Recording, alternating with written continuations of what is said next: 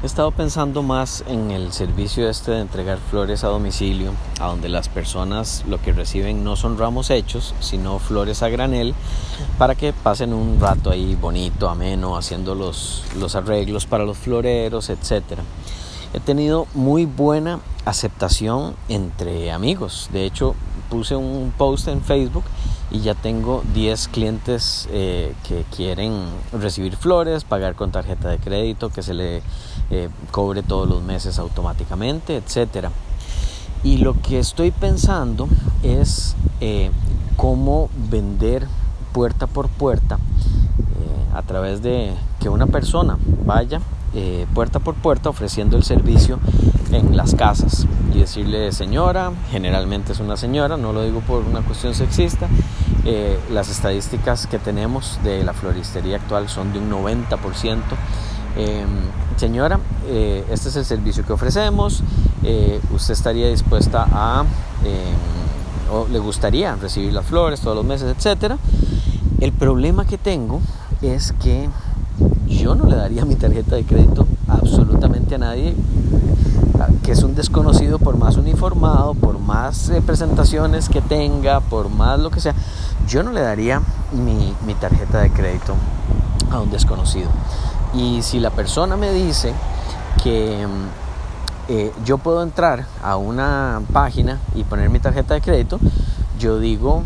o pensaría, hay una alta probabilidad de que esa página me esté robando a mí la tarjeta de crédito. No cambiaría en nada el que se la dé a la persona o el que yo la ponga en una página, por más que vea servidor seguro, eh, por más que la página sea bonita, ahí uno puede poner lo que sea en internet y, no es un reflejo real de, lo, de, la empresa. Eh, y entonces lo que hice fue eh, salir de la oficina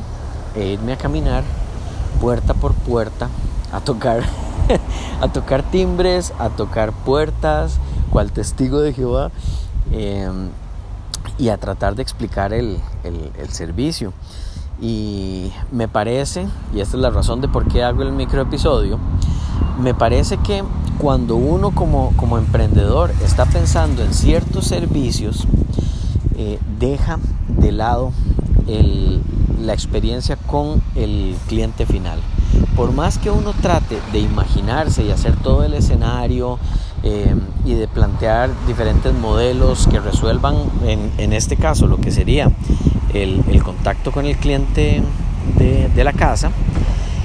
no es del todo exacto. Y eso me pasó y lo veo ahora muy fácilmente porque estoy en la calle, me imagino que se escucha mucho el, sonido de los, del tránsito. Em, y por más que yo me planteé modelos mentales para ver cómo se solucionaba, qué era lo que tenía que llevar la persona, cómo lo manejaba a nivel de app, cómo ponía la geolocalización para después ser encontrado fácilmente por la persona que hace las entregas, eh, cómo se selecciona el plan, el tipo de flores, cada cuánto lo tiene, etcétera. Todo eso yo lo vi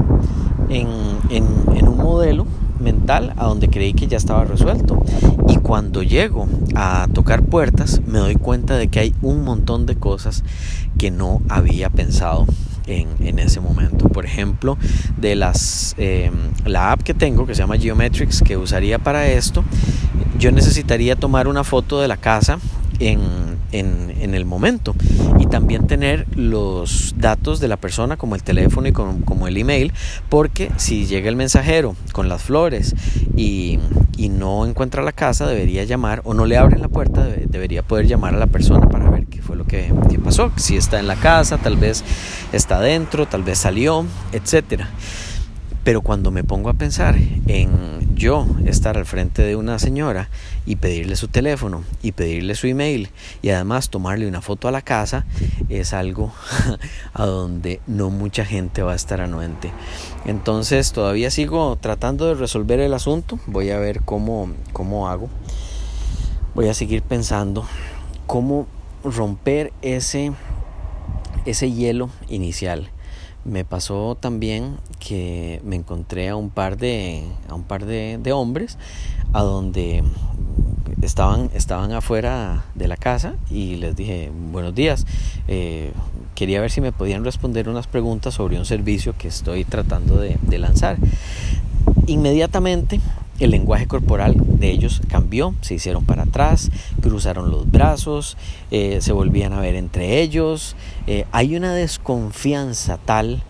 que es muy difícil romper ese, romper ese hielo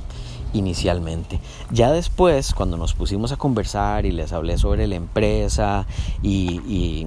se, se, rompió un poco más el hielo, entonces estuvieron un poco más, más anuentes a, escucharme. Pero es algo a donde una persona que tal vez no tenga eh, cierto, cierta eh, educación como para... Eh, entrar en, ciertos temas de conversación, que fue lo que pasó en este caso, con ciertas cosas a nivel de mercadeo, que estaban viendo otras cosas y empezamos hablando, empezamos a hablar de una manera en la que uno sabe que uno está hablando con alguien que, que tiene determinado conocimiento o educación suficiente como para romper una primera barrera de, de desconfianza. Por supuesto que no digo que mientras más educado, más honesto sea. Eh, prueba de esto son los innumerables abogados y sobre todo políticos. Pero el, que haya ese rompimiento, sí tengo que asumir que no lo va a haber eh, si yo lo que quiero es contratarle a contratar a una persona para que vaya de casa en casa y que tenga tercer grado aprobado, por ejemplo. Eh, puede ser muy buena gente, puede ser todo, pero hay cierto eh, y no quiero, por supuesto, ser de ninguna forma clasista. Estoy hablando sobre datos mercadológicos, no estoy hablando, no estoy haciendo juicios de valor, pero la anuencia a crear un rapport entre las dos personas es eh, mayor mientras más em, mientras más empatía haya en términos de una de una relación que se hace en ese momento y esto es un problema. Entonces, tengo que resolver varios problemas, tengo que cuidar mucho la apariencia, por supuesto, de la persona que va a llegar, el, uniforme. Estuve hablando con un amigo y le dije que le iba a dar unos iPads a las, a las personas, pero me dice que eso sería botar la plata porque a él le pasó con vendedores a donde le robaban los celulares y le decían a él que, se los, que los habían asaltado, ¿verdad? Eh, eso ya de por sí es un problema. También andar con iPads en la calle es sumamente riesgoso. Si alguien ve que alguien está tocando puertas y que en todos los casos saca un iPad, eh, me parece que es muy fácil que sea víctima de, de, un, de un robo, de un asalto. Entonces son son varios problemas los que tengo que resolver. Todavía estoy viendo cómo, cómo hago. Eh, hay además problemas de carácter eh, demográficos. Eh, el barrio en el que estoy haciendo el experimento es, es de gente mayor y hay, hay barrios a donde hay gente que en su momento fueron eh, barrios muy que estuvieron muy de moda pero ya después de cierto tiempo eh, quedó nada más gente que está mayor nidos vacíos eh, ya los hijos se fueron a otro lado etcétera. Y eso también habría que, resolverlo en términos de costo porque sí necesito que haya la mayor densidad a nivel demográfica para, para que el, el ahorro en el costo de transporte se sienta por parte de los clientes. Pero bueno, son muchas cosas, ya me he alargado mucho, eh, ahí voy a ir contando cómo es que me va con este, con este experimento.